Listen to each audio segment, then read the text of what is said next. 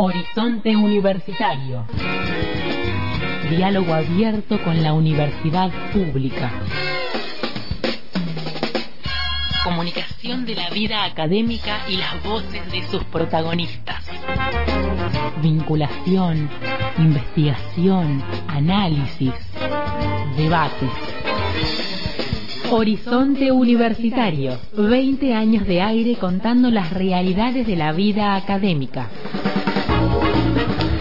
Muchas gracias por esta sintonía, esta escucha atenta temprano en contacto estrecho y también en el replique de nuestro horizonte universitario 12 y 30, 17 y 30 y también a las 23. Durante el fin de semana, como te venimos contando en la transmisión de la radio, hubo cambios de gabinete, sobre todo en el Ministerio de Economía de la Nación, tras la salida, la presentación de su renuncia del ex ministro Martín Guzmán y la confirmación en las últimas horas del domingo de eh, Silvina Batakis como la nueva ministra de Economía de nuestro país. Vamos a buscar en términos de análisis o primeros análisis o propuestas de análisis de nuestros docentes investigadores una visión posible de esta situación que vive hoy por hoy nuestro país y vamos a saludar al actual decano de la Facultad de Humanidades, pero en este caso lo vamos a consultar como docente investigador de la universidad, Francisco Camino Vela. Qué gusto escucharte, Francisco. Buena jornada. ¿Cómo andamos? Buen día, Omar. Buen día, audiencia. Bien, bien. Acá, en, en una mañana compleja del país, pero bueno, arrancando. Nosotros súper agradecidos y agradecidas, Francisco, que hayas hablado con nosotros, teniendo en cuenta que son los primeros análisis, seguramente las primeras visiones posibles sobre esto que nos está pasando, que tiene que ver en principio, y es la primera consulta, con lo económico, con lo político, con las dos cosas. ¿Qué es lo que te aparece a vos como un analista de nuestra realidad política argentina? Sí, en realidad es cierto que es muy, muy pronto, aún solamente se conoce el cambio de del ministro de, del, ministro a la ministra de Economía, eh, pero quedan afuera otro, otra serie de cargos posibles que estuvieron discutiendo o reformas del gabinete. La realidad es que el país está en una situación muy compleja, esto ya lo, conocemos todos, cuando vamos al supermercado, cuando miramos los valores de las monedas, cuando, en fin, eh, la inflación la tenemos muy alta y había sin duda problemas importantes ya abiertos, eh, públicos, en, la coalición que nos gobierna. Claramente el frente que está compuesto, podemos decir que por dos o por tres fragmentos, claro. o sectores, depende de quién lo mire. Yo creo que en realidad gran parte del problema que estaba ocurriendo es que se estaban convirtiendo en dos y no tres, ¿no? Me refiero al sector de eh, Massa, Alberto y, los, que corresponden a Cristina, digamos, eh, se estaba convirtiendo en dos, es decir, con una alianza entre Alberto y Massa, eh, de cara a las elecciones del año que viene. No nos olvidemos que todo esto se produce en el marco de un país que ya ensaya, digamos, sus elecciones un año antes, que es lo que nos suele ocurrir habitualmente, eh, y también en un contexto de eh, fuerte eh, embestida contra la coalición gobernante por parte de los grandes factores económicos. No nos podemos olvidar que la semana pasada, el lunes, hubo un intento muy fuerte de desestabilización cambiaria, estacionaria, eh, que por ahí fue contenido, pero eso era una embestida más en un contexto de debilidad. Me parece que ese contexto de debilidad, que era no solamente económica, sino más bien política, es lo que creo se intenta por lo menos eh, intentar resolver a partir de este fin de semana, ¿no? A partir de los cambios. Claro, claro. Bueno, la política es eso también, ¿no? Mucho, mucha simbología y qué hablar o qué decir respecto a ese anuncio, esa renuncia que hace Martín Guzmán en medio del discurso que hacía Cristina Fernández de Kirchner, la vicepresidenta, homenajeando al ex eh, presidente Juan Domingo Perón. ¿Qué, qué motiva o por lo menos qué te motiva esa, ese momento de oportunidad de renuncia? Me parece que, bueno, como vos bien decís, la, la, política está llena de simbología y sobre todo en, el marco de coaliciones. Eh, la realidad es que había, hay tres en realidad, ya cayeron dos, ¿no? Eh, funcionarios que respondían a Alberto Fernández que eran muy cuestionados, el que más cuestionamientos tenía era eh, Guzmán. No nos olvidemos igual que, todo esto radica en la inefable deuda externa contraída por el, por el expresidente Macri eh, con la anuencia del de, entonces presidente Trump para el, eh, renovar las elecciones en el país, ¿no? La, gran, la gran pregunta que nos hacemos los argentinos y que yo particularmente siempre me hago es que, que, hubiésemos entregado en estos cuatro años de gobierno si hubiese ganado Mauricio Macri nuevamente, ¿no? Yo estoy convencido que ya estaríamos, ahora estaríamos charlando vos y yo con la audiencia del traspaso de las jubilaciones, por ejemplo, a las antiguas JP, ¿no? Es decir, alguna de estas cuestiones hubiese llegado para saltar ese enorme préstamo que tenía solamente un objetivo electoral y que violaba los propios estatutos del FMI. Bueno, esa es la gran bomba que tuvo que sortear Guzmán en un principio en el marco además de una economía absolutamente paralizada por una pandemia que nos afectó a todos por igual y que nadie esperaba.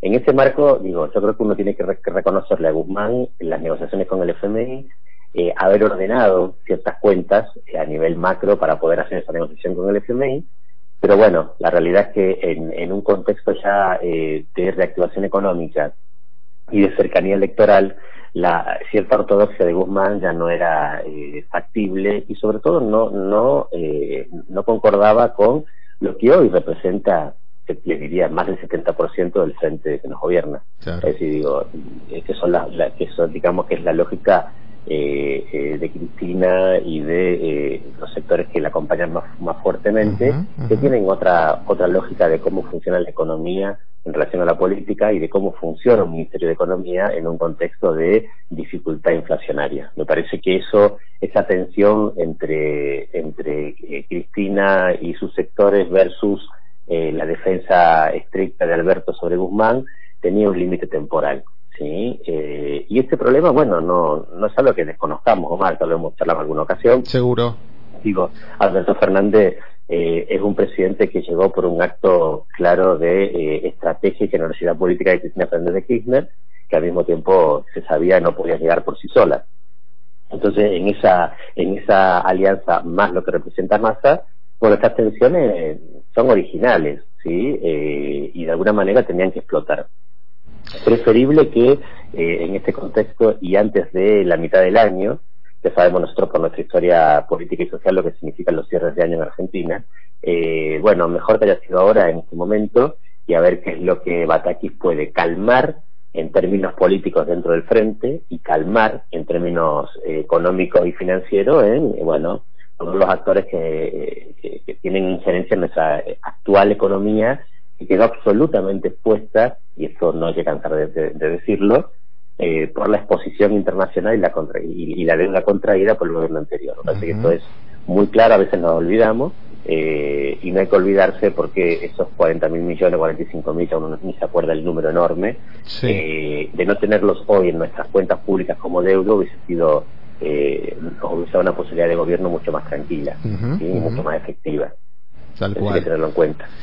Eh, tiene la generosidad de compartir estos pareceres eh, el docente investigador Francisco Camilo Vela y ya nos dejaste ahí varios temas para seguir hablando en una próxima charla, si te parece, Francisco, teniendo en cuenta que hablabas de coalición, ¿no? Y estamos en un esquema de bicoalicionismo, como dicen algunos expertos en comunicación y producción política, y ahí también habrá que ver qué pasa con la coalición opositora, teniendo en cuenta que tampoco la tiene sencilla internamente, ¿no? No, en realidad yo creo que el movimiento, o sea, digamos, la renuncia definitiva de Guzmán, también el momento en el que lo hace, ¿no? Como vos bien referías antes, en medio del discurso de Cristina, ¿no? Como diciendo, bueno, renuncio ahora y renuncio porque es el sector que no me sostiene.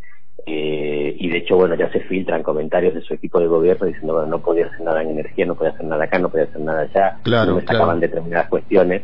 Bueno, también los que no conocen la, la lógica de la administración pública, uno puede ser ministro de Economía, pero después hay una, hay una serie de líneas internas, digamos, de, de, eh, secretarios, subsecretarios y, funcionarios que pueden trabajar como que no, dependiendo de quién responda, ¿no? Es decir, son las diferentes capas geológicas que habitan un ministerio, que uno no, las pierde de vista porque solamente atiende a quien lo lidera, pero en el fondo esto ocurre. Pero volviendo a tu pregunta, Omar, es cierto que le, eh, estamos en un momento justamente de rearmado de qué es lo que vamos a tener como opción política a los ciudadanos el año que viene si vamos a tener eh, una opción de Cristina más pura y un peronismo de centro eh, o no sé cómo llamarle o más consensuador digamos como otra otra opción interna que vamos a tener enfrente no es decir eh, vamos a tener a, a, Juntos liderado por Macri o vamos a tener digamos o va a estar partido eh, o tirado hacia la derecha a través de estos personajes que últimamente están saliendo no me refiero específicamente a a, lo peor de la antipolítica que habita nuestro territorio nacional, que es mi ley, ¿no? que da, para un capítulo aparte. Seguro, seguro. Pero digo, eh, eh, el único escenario en el que yo proyectaría una candidatura de Cristina y una posibilidad de triunfo de Cristina es si del otro lado será solamente Macri. Claro. ¿sí? sería el único escenario de polarización real en el que Cristina tendría posibilidades y Macri volvería a mi criterio a perder.